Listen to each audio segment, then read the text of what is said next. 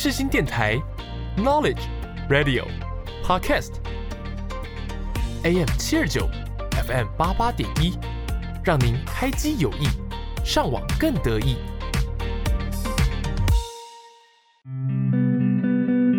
生活让你感到无聊吗？好久没有出去走走吗？想去不同的地方，却没有头绪。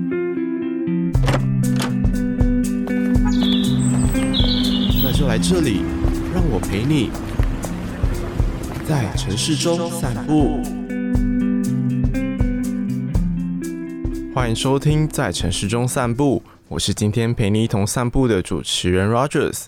在城市中散步，每个礼拜五下午四点会在世新电台首播。没有听到首播，也能到世新电台的官网，或是下载世新电台的手机 App，里面都能够听到重播。另外，各大串流平台也都能够听到我的节目，欢迎大家多多订阅。哦，真的是最近开始有点冷了。其实我也不太确定到底是外面的人还是录音室有点冷。总而言之呢，现在这种温度，我觉得才是十一月该有的温度。冬天可终于来了，已经。热得有点久了，现在终于来点冷的，我非常开心。而且我本身就是没有那么怕冷的。那这集播出的时候，没意外的话，我应该是在宜兰玩。听说这时候的宜兰非常冷，因为风直接这样吹到宜兰里面的。这我就留到之后做宜兰的时候再和大家分享从宜兰回来的心得。那前一集介绍散步的是屏东，也是我比较少去的地方。最大的原因就是因为它离台北太远了，一个在最南边，所以都是久久去一次。今天这一集要来散步的城市，其实我也是超级久没有去的，比屏东还久吧。屏东至少我去年还有去和朋友去垦丁和海生馆。哦，对了，上一集没有说到，不知道大家有没有去过屏东海生馆？他们有一个很酷的体验，就是夜宿海生馆，可以在里面和海洋动物一起过夜。这种特别的睡觉地点，算是蛮多人会去体验的。像我上次去的时候，就有看多看到很多人拿着那个睡袋在那边走来走去。有兴趣的人可以上网搜寻一下。好，那我们说回来这集的城市，我就是非常久没去，上次已经想不太起来到底是什么时候，应该就是嗯毕业旅行的时候吧。到这边玩九族文化村，对的，九族文化村。所以我们今天就要到南投县散步。我们听完五月天的歌曲《步步》之后，马上进到第一个单元。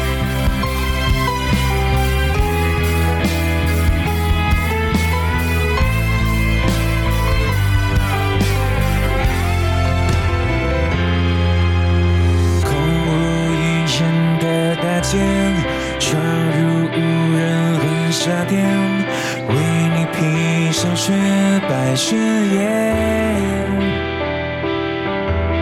世界已灰飞烟灭，而爱却立高楼间。你是真的，或是我的幻觉？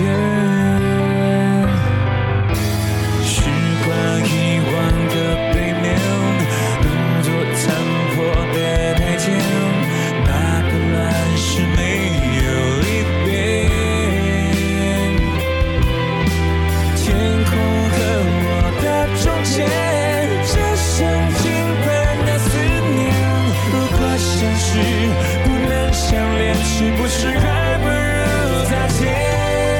在失去你的风景里面，你却占据了每一条街，一步步曾经，一步步想念，在脚下蔓延，在充满你的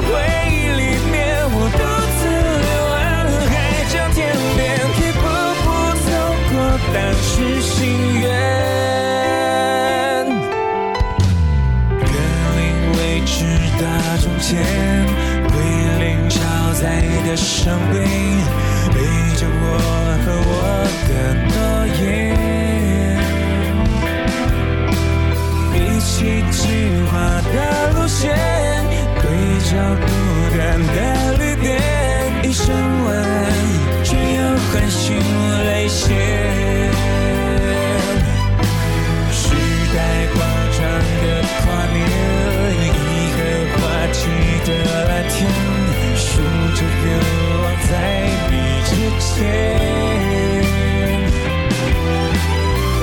是有多少心愿，就有多少的残缺。如果后悔不能后退，是不是就只能往前？在失去你的风景里面，你却占据了每一条街，一步步曾经，一步步想念，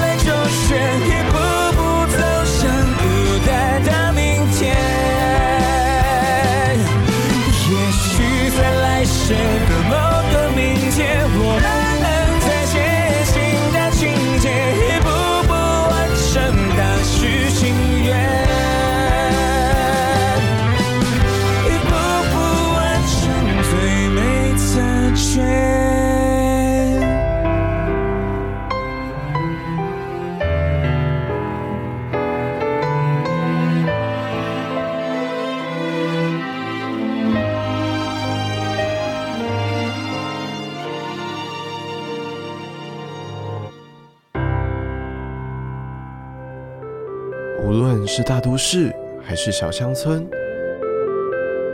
都有自己独一无二的历史。来吧，跟我一起认识所在地。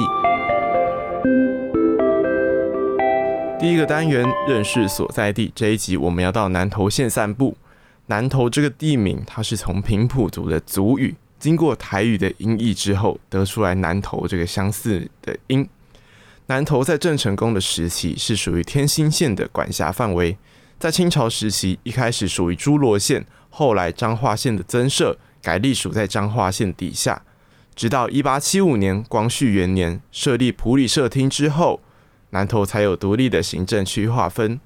日治时期大部分的时间，南投都归属在台中县或者是说台中州底下，中间有一段时间是有被独立划分成南投厅，但没有很久。直到民国三十九年，台湾的行政区重新划分，南投县政府成立，设立在南投镇当中，也就是现在的南投市。虽然现在实质意义上我们没有台湾省政府这个组织，但是当初设立省政府驻地的时候，就是在南投。后来虽然说算是解散省政府了，但是根据国家的宪法来看，目前南投还是名义上的台湾省省会所在地。南投县的绝大部分区域，差不多有九十八 percent 都在北回归线以北，只有最南端有在线上，其他都属于富二代的气候区域。除此之外，南投也是全台湾行政区当中唯一一个不靠海的地方，但是它却拥有一座岛屿——拉鲁岛，位在全台湾最大的天然湖泊日月潭里面。而在南投的信义乡和高雄市以及嘉义县的交界处。则是有台湾第一高峰玉山主峰。另外，因为南投的境内有非常多的高山，这些高山挡下来自南太平洋和东太平洋的季风水汽，给台湾很多地方带来丰富的水汽，让台湾比起其他同纬度的国家或者是说地区，拥有更丰厚的雨量。在南投，我们大致上可以分成四大生活圈。第一个要讲的生活圈是南投生活圈，它主要位在南投县的西北方。包含南投市、中寮乡、草屯镇、民间乡，以南投市和草屯镇两地为主要市镇。不过，隔壁彰化县的分园乡，他们的经济活动也和南投生活圈相当密切。住在这个生活圈的人口数大约有二十五万人左右。我们就来认识一下这生活圈的主要城镇吧。南投市，它是全台湾面积第三大的县辖市，人口总数将近有十万人，是南投县人口最多、人口密度最高的行政区。刚有说到，以前台湾省政府是设立在这边，虽然说后来实质上是废除了，但是在精简化省政府之前，因为同时拥有县治和省会的地位，让南投市成为台湾唯一一个兼具地方、区域、中央三级行政中心机能的城市，并且由于地理位置和交通建设的因素，成为交通门户，是整个南投县重要的交通转运中心之一。南投市在台湾西部，是汉人比较相对晚进入的地区之一。然而，南投市行政机能的历史仍然是南投地区所有乡镇的正宗之最。虽然说开发较晚了，但南投市发展过的工业并不少。南投陶瓷业最早在一七九六年所创立，到了日治时期，南投陶瓷又称作南投烧。日本的烧技师龟冈安太郎培育技术人才之下。南投烧的名气扩及到海外，刘家所制的南投烧更是展出在物产陈列馆之内。南投陶瓷经常和莺歌和苗栗相比，而南投陶的历史也是三者之最。在日治时期的南投陶瓷名气也在莺歌之上。战后在市场需求以及瓷土原料的枯竭的影响之下，南投的陶瓷风光不再，师傅转往到集集和水里一带。所以，集集水里的窑业可以视作是南投陶瓷的传承。地震后，南投市内的烧陶瓷的地方全部几乎都被震毁了，而南投县内现在知名的烧陶瓷的窑厂也都在集集和水里地区。除了陶瓷，南投市在日治时期的凤梨工厂也是非常的重要。一九三二年的时候，南投就有两座凤梨工厂。每次到了凤梨的产季，凤梨工厂前常常运送凤梨车的车辆大排长龙。到了战后的时期，工厂变成台凤公司所有。南投县凤梨的出口是全台湾的第三多。现在凤梨工厂的原址全部几乎都被改为住宅了。除了陶瓷、凤梨工厂，南投之前也有糖厂，是日治时期当年的第一大规模的工厂。但是呢，后来也改建为其他建筑。可以见得啊，南投市即便它不是一个大都市。但也是在台湾的工业历史上有着重要的一席之地。同样在南投生活圈的草屯镇，在这里面有非常多条的主要公路，有台十四线、台三线、台七十六线、国道三号和国道六号都通过草屯镇，算是中部交通枢纽的重镇，也是台中市进入到南投县的门户。这个镇内的人口大约有将近快十万人，是南投县人口仅次于南投市的第二大城市。也是台湾人口的第一大镇，草屯，它长期是南投县内商业和服务业最兴盛的地区，属于台中外围卫星都市的一环。经济相较南投县的其他区域发达，而且偏重第三类产业。镇内的商业发展在各个时期也都有不同的历史。讲完南投生活圈，我们到埔里生活圈，它位在南投县的东北方，包含埔里镇、国姓乡、鱼池乡。仁爱乡以埔里镇为核心市镇，埔里镇也是通往日月潭、清境农场这些旅游景点的重要枢纽。在九二一大地震之后，由于中横公路主线毁损，梨山地区和这个生活圈有更多的来往。埔里生活圈的人口大约是有快十三万人。我们来认识这边的核心普里镇，它位在南投县的中部偏北，是全国面积的第三大镇。境内由起伏的丘陵和普里盆地构成，地形则是属于典型的陷落盆地地形。在清朝，普里是属于水沙连的一部分，由于位居在中台湾和内陆风景点的中心位置，今天已经逐渐发展成为中台湾的旅游重镇，也是南投县东北部的区域中心。而南投县唯一的国立大学——国立暨南国际大学，坐落在埔里镇的西南方。这边的市中心海拔高度有大约四百四十公尺。接下来是竹山生活圈，它位在南投县的西南，包含竹山镇、鹿谷乡这两个乡镇，以竹山镇当做主要市镇。竹山镇也是通往太极峡谷、溪头、山林溪的必经之地。这个区域呢，和云林县的斗六市往来密切，也和云林成为共同的就学区域。而且云林县的地名由来呢，就是因为在竹山镇里面的云林坪这个名称。竹山生活圈的人口数大约有七万多人。这边的主要城镇竹山镇是台湾仅次于花莲县玉里镇的面积第二大镇。由于清代时期曾经是云林县的县城，而有“前山第一城”的称号，并且因为它的地理位置和历史文化的因素，就和云林市的斗六市关系密切。最后的生活圈是水里生活圈，位在南投县的东南，包含水里乡、吉吉镇和信义乡，以水里乡当作主要市镇。这个生活圈也包含鹿谷乡的清水沟地区。水里生活圈的人口数有大约四万多人左右。水里乡原本是属于吉吉镇的一部分，一九五零年由吉吉镇分出来设立水里乡。当初那个里是叫做就是在里面的那个里。后来，在一九六六年改名成为现在的水里乡，变成里长的里，沿用到现在。好，我们第一个单元到这边先结束，休息一下。我们听一首歌，就进到下一个单元，来自飞儿乐团的《我们的爱》。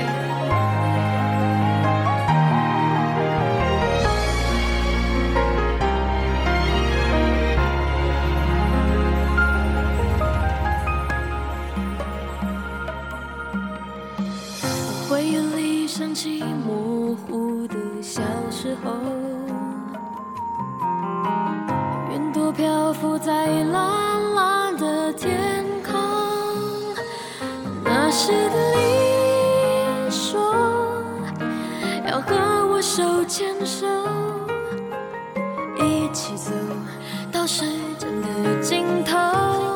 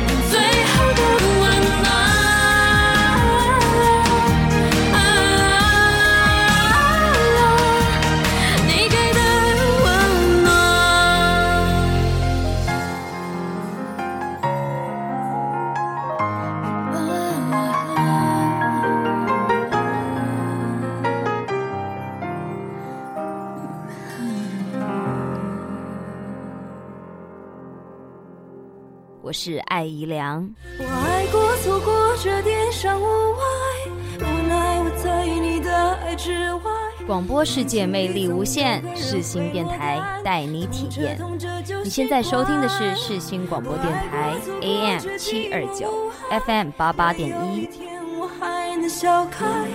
一路上要绕过了几个弯，才能来到最美那一段。美食、shopping、历史古迹，你来对喽！想找这些都在城市好好玩。来到城市好好玩单元，我们来看看南投的景点有哪一些吧。这次呢，我们就直接从非常热门的景点开始说起。虽然说非常热门，但应该也有很多人不是真的了解这些地方。而第一个地方呢，这个地方它有很多羊，没错，我们就是亲近农场。清境农场在仁爱乡境内，成立于民国五十年，是行政院退除役官兵辅导委员会为了安置早年的国军退除役官兵在这边从事农垦开发而设置的。清境农场是中横公路雾社支线往合欢山的必经之地。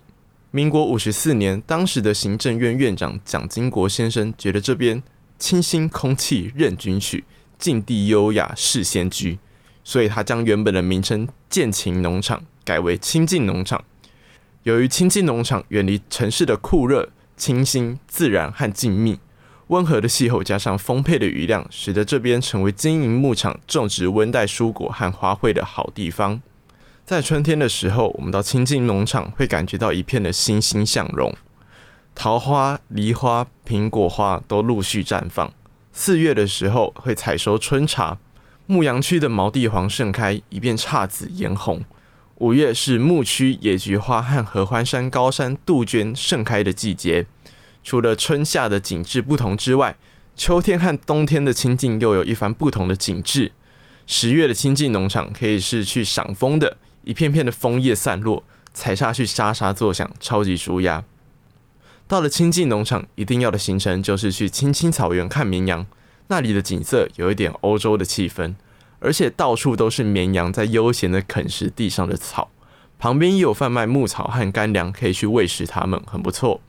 除了看随处可见的牧羊，也有专业的赶羊秀，看专业的牧羊人剃羊毛，分享一些绵羊的小知识，算是个寓教于乐的体验。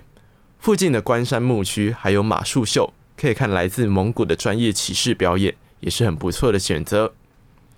而新进农场的清境高空观景步道，位在海拔约一千七百到两千公尺之间，全长有大约一点二公里，堪称是全台最长、海拔最高的步道。沿途设置了六个观景平台，可以从步道穿梭在树冠层之中，可以远眺中央山脉和奇莱山这些高峰，俯瞰牛羊低头觅食，饱览清境的美丽风情。无障碍空间的设计，让婴儿车和轮椅都可以顺利的通行，是一个非常适合亲子全家出游的观光景点。下次大家想安排全家旅游的话，可以再到亲近农场这边体验一下。在鹿谷乡的溪头自然教育园区，大家平常通常都是叫它溪头森林园区，是台湾大学农学院实验林的七个营林区之一。区内到处都种满了山、柏、红桧、银杏和孟宗竹这些树木，有些已经古木参天。那这里的林间道路四通八达，除了游玩之外，也很适合进行有系统的植物观察和赏鸟活动。溪头森林游乐区可以说是一座活的自然教室，区内约有木本植物三百种，草本植物一千三百种。除了可以依照植物标示牌上的说明一一去认识之外，位在溪头营林区办公室二楼的陈列馆展有丰富的各种植物标本，配合上幻灯片、图片和文字说明，让人一目了然。溪头内约有七十种鸟类。建议可以携带台湾鸟类图鉴和八倍左右的望远镜，这样比较方便去观赏区域内的台湾中海拔最具代表性的鸟类。那大学池呢？因为溪头隶属于台湾大学而得名，在池的上面架有五六丈长、造型独特的弓形竹桥，走在上面轻微的左右摇摆。若是这时候还有云雾缭绕，就很像仙境一样。溪头的梦中竹林向来都是以林相优美、气氛宁静而吸引着人们。隐身在竹林间的竹炉曾经是蒋公行馆，现在已经大门深锁，不对外开放。而且有八百多，而且有两千八百多年的历史。溪头神木高有四十六公尺，合起来的围起来的面积有十六公尺，算是一个活的红块巨木。树身中间因为腐朽菌侵蚀而呈现中空的状态。当年因为砍伐经济价值不高而得以留存至今，成为神木让人们欣赏着。另外，以杉木搭建的溪头青年活动中心，则是可以提供容纳四百人的住宿服务。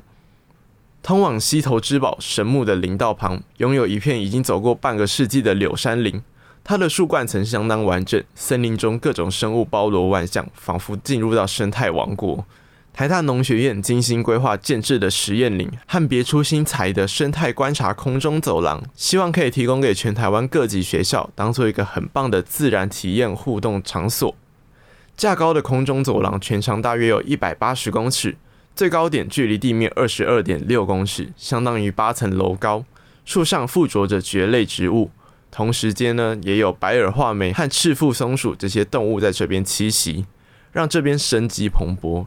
而林木冠层可以提供截流保水和洁净空气的功能，是大自然提供人类的空气清净机。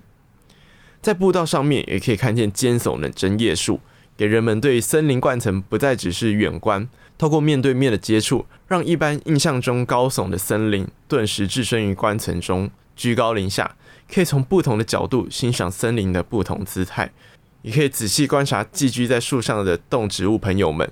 特别当山中云雾缭绕，让人有置身在画作的感受之外，也带来一种心灵深邃的洗涤。推荐给喜欢大自然的朋友们，找时间到溪头这边再走一遍，认识这些植物。我上次去到这边的时候，算是小学的毕业旅行吧。那时候只觉得这边有好多虫，好好烦哦，很想要赶快离开啊！不愧是标准的都市小孩。但是现在去到这边的话，应该会有完全不同的感受。在走进去到溪头森林游乐区之前，会先看到妖怪村，它就在游乐区的入口处，由溪头名山森林会馆经营。整个妖怪村打造成日式特色的商店街。除了高挂的红色灯笼之外，两层楼的木造建筑更增设三间不同风格的茶馆，还有一间专卖妖怪村创意商品的妖怪杂铺，贩售各式伴手礼和特色商品。除此之外呢，这里还有数十间好吃好玩的店铺，成为溪头风景区旁边最热门的景点。溪头游乐区在鹿谷乡，而鹿谷乡这边的茶叶也是非常有名的。这里的农会茶叶馆占地大约有两百坪。这边云雾飘渺，翠绿的山环绕在四周，搭配一座三层楼的传统中国宫廷式建筑，以及满满的茶叶香气，是很多人长途旅游的休息小站。一楼有鹿谷乡农特产品展示中心和门市部，二楼则是有静态、动态的茶艺活动，三楼有田园艺廊。到这边可以喝一口茶，稍微休息片刻，是一个非常优雅的地方。那我们这边也要休息片刻，听一首温柔的歌曲，绿秀妍的《愿温柔的你被世界温柔以待》。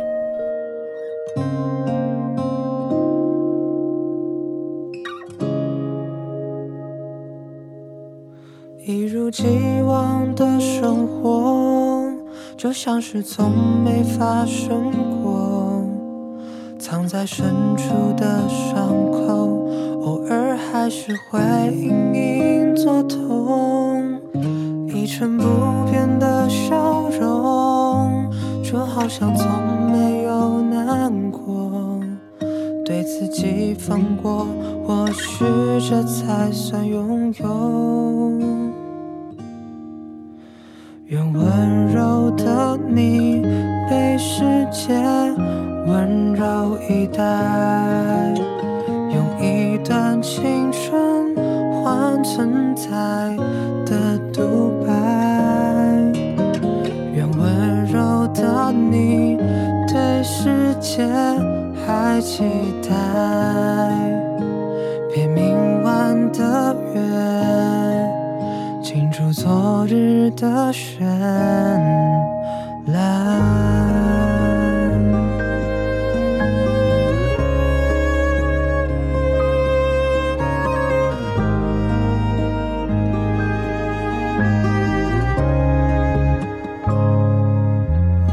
一如既往的生活就像是从没发生过。藏在深处的伤口，偶尔还是会隐隐作痛。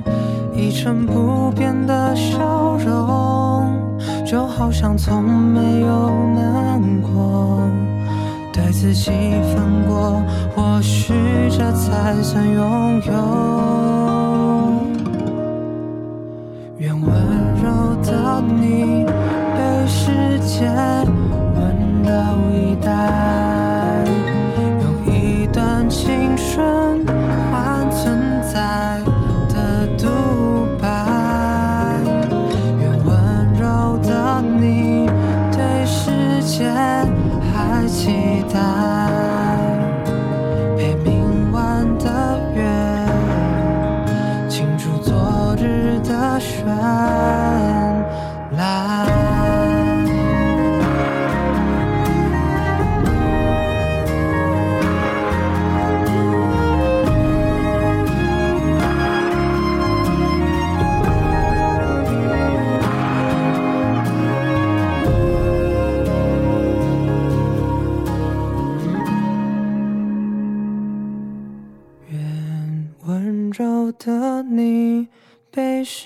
界温柔以待，用一段青春换存在的独白。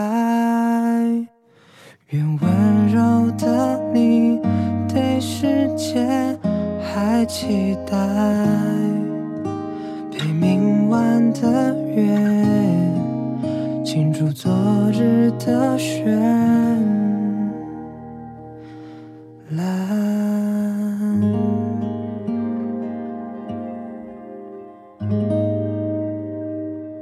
一九九九年九月二十一号凌晨一点四十七分，是全台湾许多人的共同噩梦，特别是南投县的国姓乡，位在九份二山旁边的色仔坑，是九二一地震能量的爆破点，坍塌的区域高达一百八十公顷，而其中十四户共四十一人遭到活埋。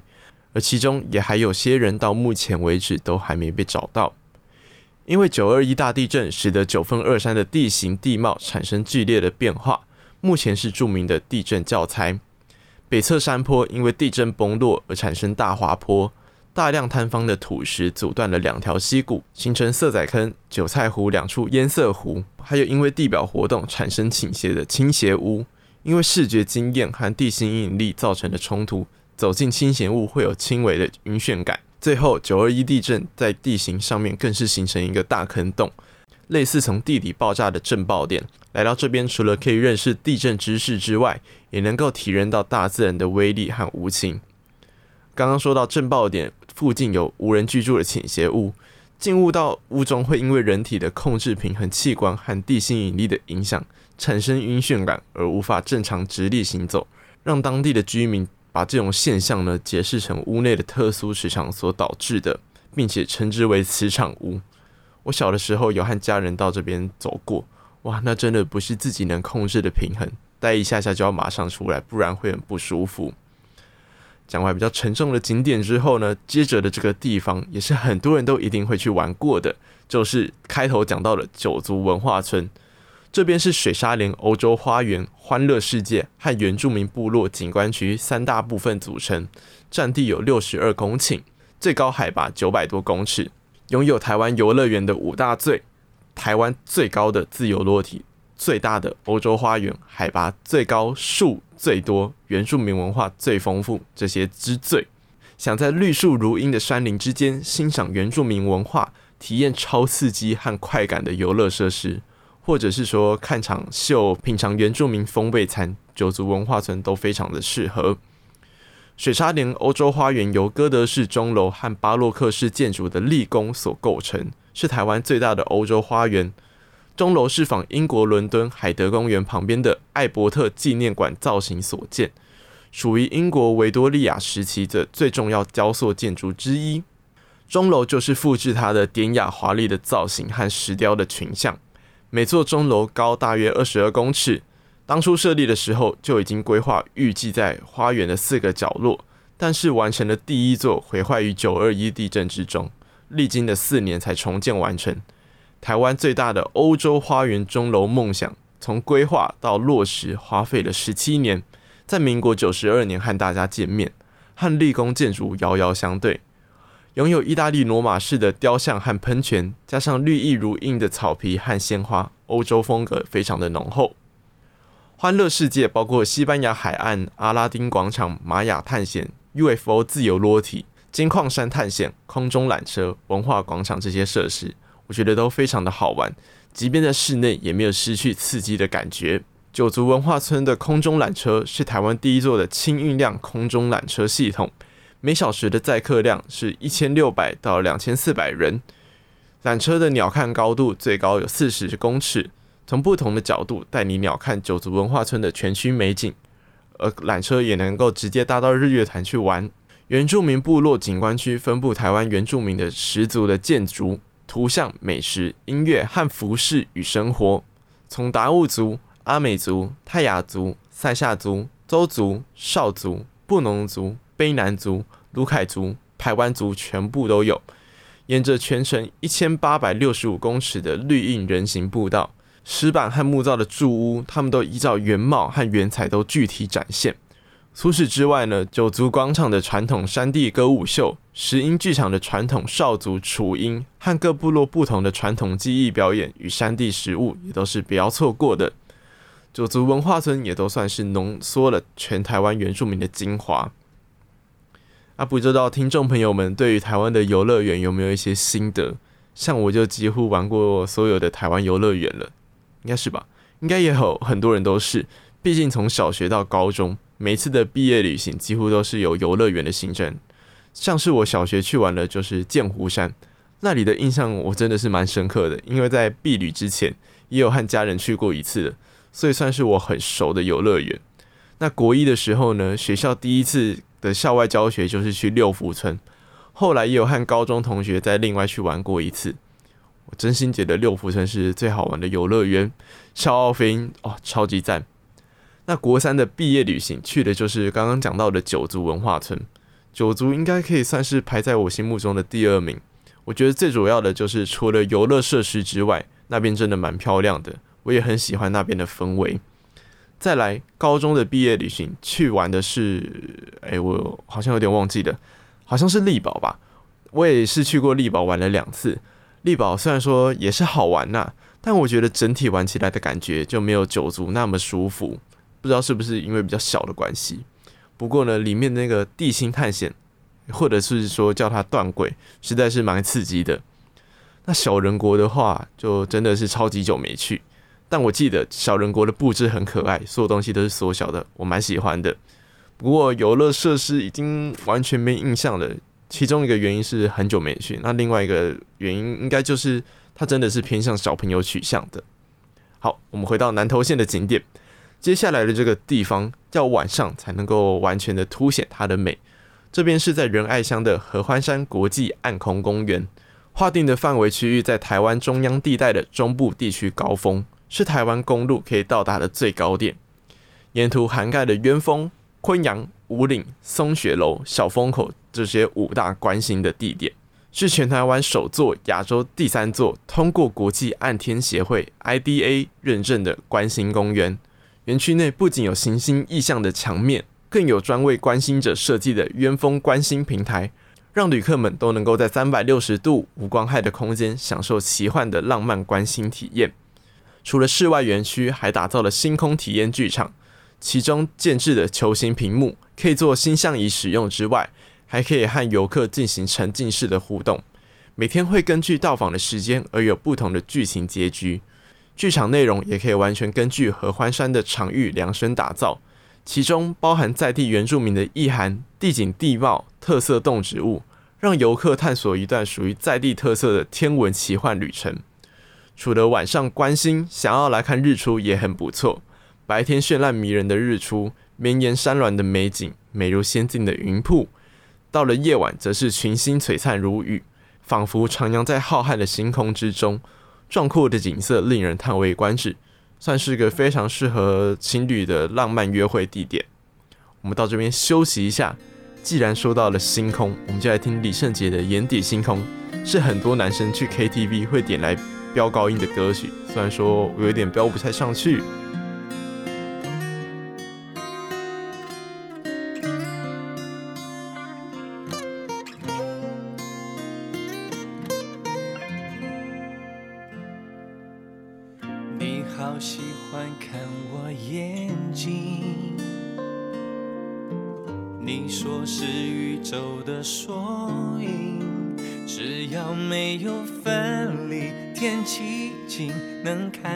星星。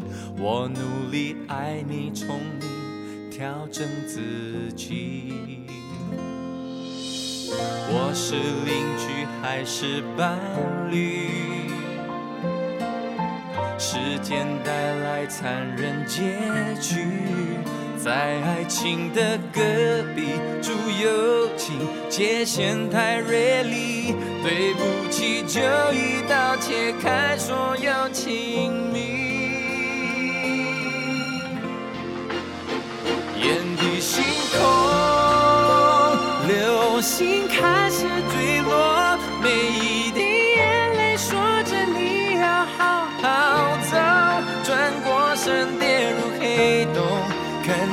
天长地久变两种漂泊，男人流泪比流血加倍心痛。眼底星空，流星跌落手中，我紧紧握着抬头向上天祈求，愿你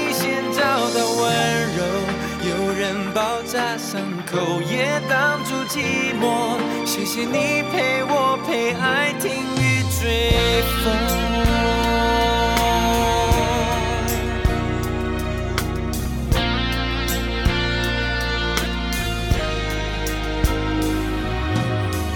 用三年去维系感情，用三秒钟结束关系。等回忆，能回去，能温习，能把你抱紧。就算爱烧成灰烬，氧气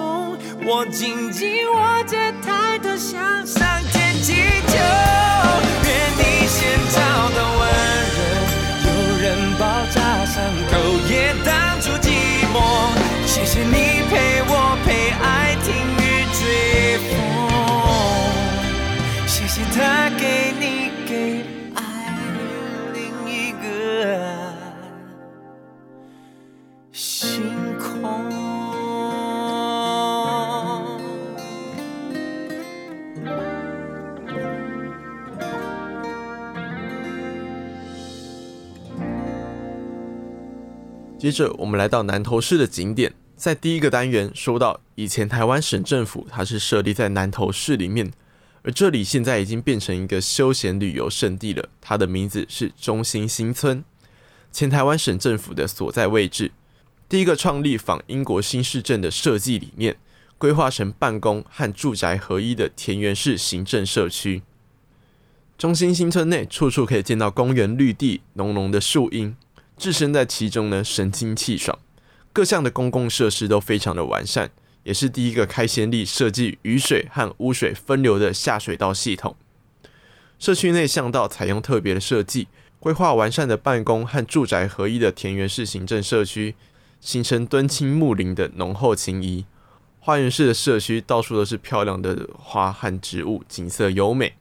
在民国四十六年，台湾省政府搬到南投市虎山脚下的营盘口，并且改名到中心新村。省政府的官员认为可以引用历史上少康中兴、光复师徒的典故，来荣耀旧有的政权。中心新村大部分属于营盘口，从北到南是光辉、光华、光荣、光明，最后连营北里也列进去，成为中心五里。现在所指的营盘口只有营南里，虽然说历经了许多变化，但是现在的中兴新村已经具备了国际观光花园城市的规模。迎接每个到来的人们。这边占地有大约两百公顷，就是一座风景优美的大花园。从太平路进来，两旁整齐的椰子树，很像是排列整齐的民众们迎接贵宾们的到来。庭院宽广，种植各式各样的花花草草，风光明媚。路旁的荷花池，每次到了荷花盛开的季节，都会吸引着无数的游客驻足观赏。而到了傍晚时刻，或者是说到了例假日，在省政府前的大草坪，也可以见到很多民众携家带眷的来到这边放风筝、丢飞盘、吹泡泡，或者是遛狗这些休闲活动，把大片绿地装点的五彩缤纷。偶尔还可以看到四处跑跳的小朋友们，很温馨的画面。如果有来到南投市的朋友，可以走进来中心新村，感受优美的花园建筑。说到南投最有名的三个字。也是很多大陆游客来到台湾一定要去的地方——日月潭。日月潭的名称跟它上面的岛屿很有关系，因为清朝的官员蓝鼎元写的《水沙连》当中提到，在拉鲁岛的东边看过去，圆圆的很像日；岛的西边看过去，则是弯弯的像月亮一般，因此取名为日月潭。话是这么说啦，但是我看过，呃，我。就是真的没有觉得有点像日和月，可能是我的想象力不足。到了日月潭，想要悠闲吹着风欣赏风景的话，骑自行车是一种选择。日月潭自行车道全长大约有六点四公里，象山段由水社到象山游客中心，把两个重要的休憩点连成一线。象山游客中心和水社综合商场都有单车服务站。其中最贴近水面的区段，全长有四百公尺左右，将自行车道架在水面上，绕过住家和商店，临水而行，号称“水上自行车道”。为了达到人车分道，以维护游客的安全，这边也贴心的建造永捷和同心两座自行车和行人专用桥，以白色桥墩和木质步道所组成。跨越山沟的弧形桥面，则是考量到骑车的流畅性。很多人想要拍婚纱，也都会选择来到这边摄影。白色基调的桥墩和湖边的人工沙滩以及花园，交织出浪漫的美景。在月潭的路段呢，以象山行政中心为起点，往南沿着月潭南岸，经过月牙湾、投射坝到环潭一号隧道口为止，全长有大约三点四公里。沿途除了看湖的风景，中途还可以眺望投射盆地。北边则是有青龙山脉。是亲近月潭的优质车道。骑脚踏车之外，日月潭这边还有一个非常宏伟的建筑——文武庙。在日治时期，日月潭湖畔原本有两间庙，包括水社村的龙凤宫和日月村的义化堂。后来因为日本人新建发电工程的缘故，日月潭水位上升，两座庙宇必须迁离。电力株式会社收购了庙宇的资产。庙宇则是利用这些金钱找个地方合并建一座新的庙。一九三四年，在日月潭北边的松柏仑重建庙宇，一九三八年完成迁建。到了一九六九年，文武庙再次重建为中国北朝式的建筑，规模更加宏大，气势磅礴。庙宇分成三个殿，前殿二楼是水云宫，祭祀开基元祖和文昌帝君；中殿是武圣殿。侍奉关圣帝君和岳武穆王，后殿则是大成殿，侍奉的是至圣先师孔子。这里呢，有儒释道的神都住在一起。文武庙的大成殿是全台湾唯一开中门的孔庙。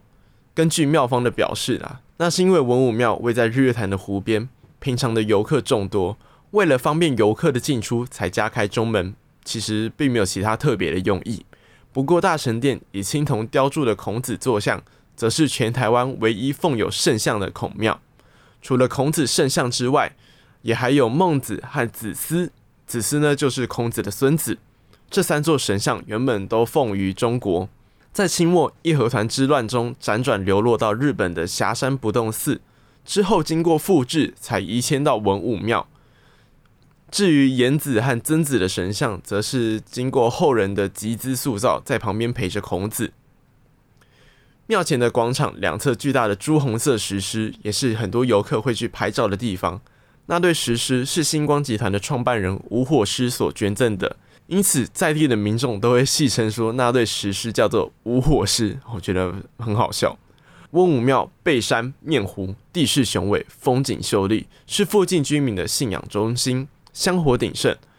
登上后殿的观景台，可以远眺日月潭，视野辽阔，是非常好的观景地点。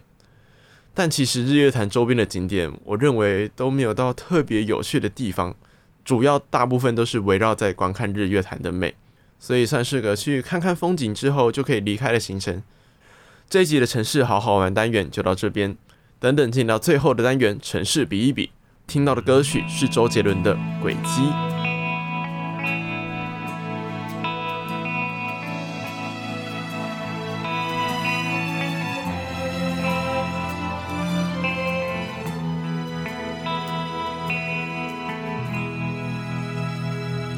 怎么隐藏我的悲伤？失去你的地方。你的发香散的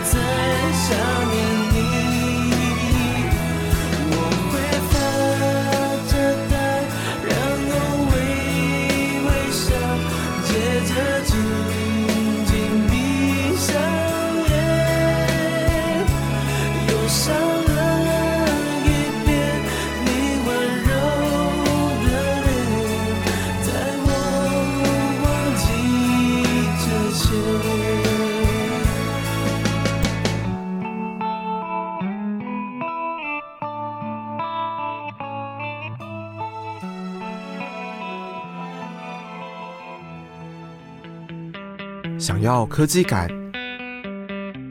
又或是自然风光，选不出来的话，就让我帮你。城市比一比，最后城市比一比单元，南投县的地理位置因为比较特别，是台湾唯一不靠海的县市。我想了很久，可以拿谁来和它比较，所以呢，我决定这一集要和南投比一比的是四川。哦，想不到吧？这次是跟中国的城市，因为南投虽然说它不靠海，但是它的工业发展也没有因此而受到太大的限制，经济活动也不错，这就让我联想到四川。四川位在中国长江上游的区域，大部分的人口都住在四川盆地当中。虽然和南投最多的南投市不太一样，但即便位在内陆，人口也都不少。我们从四川和南投的气候来看。它们都属于副热带季风型气候，一整年都蛮湿润的。但由于这两个地方的地形都是以山地为主，所以也有呈现垂直分布的样貌，尤其四川更为明显。再来，这两个地点都还有个蛮相似的地方。南投因为在中央山脉的中间，它造就了浊水溪的水系是浊水溪的上游，而四川呢是长江的上游，都是台湾和中国最长的河流，也都非常的重要。那接着我们来看吃的部分，南投的特色呢，主要就是原住民风味餐，或者是说一些就是原住民做的小米的食物，但也有个食物叫做小米蛋饼，这个是店家自己取名的。里头的成分其实并没有小米，虽然说没有小米，但是老板亲自擀出来的面皮和特殊的做法，还是让很多人慕名而来。四川这边则是非常有名的，就是川菜，主打一个重口味，而川菜也是中国四大菜系之一。在川菜里面，很常可以见到多种的调味混在一起，吃起来层次非常的丰富，很适合下饭。四川有名的菜系实在是太多了啦，像是麻婆豆腐啊、宫保鸡丁、回锅肉，或者是水煮牛肉。哇哩嘞，越讲越饿。总而言之呢，如果要比吃的话，南投和四川完全没得比吧。我是投给四川一票的。再来是风景，呃，风景这一点呢，我是决定让两个地方平手啦。南投的风景都蛮优美的，和四川不相上下。虽然说四川的历史更加悠久，名胜古迹更多。但是南投的特色建筑也不会逊色太多，因此我决定让他们和平相处在这一关。比完之后，我发现说不定以后我也可以做一些中国的城市介绍，去中国散步。我之前也有去中国玩过，我觉得都蛮好玩的。反正现在做到二十集了，台湾的城市也做得快差不多了，之后可以开始考虑往其他地方去介绍了，大家敬请期待。那这一集在城市中散步到这边就结束了。我是主持人 Rogers，每个礼拜五下午四点在世新电台首播。要听重播的话，可以多用电台的官网或是 App 听，各大串流平台也都能够听到我的节目。我们下个礼拜空中再见喽！最后要听的歌曲是四分卫的《当我们不在一起》。遇见了你喜欢的那部电影。与那一首歌，剧情呀，是谁写的？擦肩而过，就满面泪痕。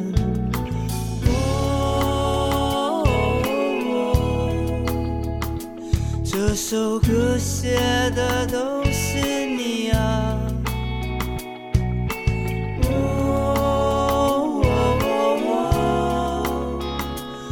想你还不会知道吗？亲爱的，你怎么不在我身边？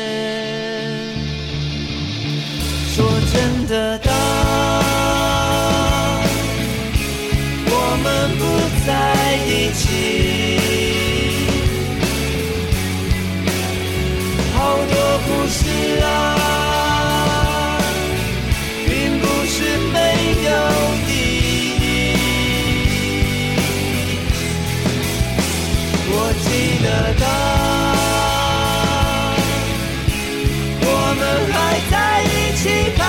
喜欢的电影，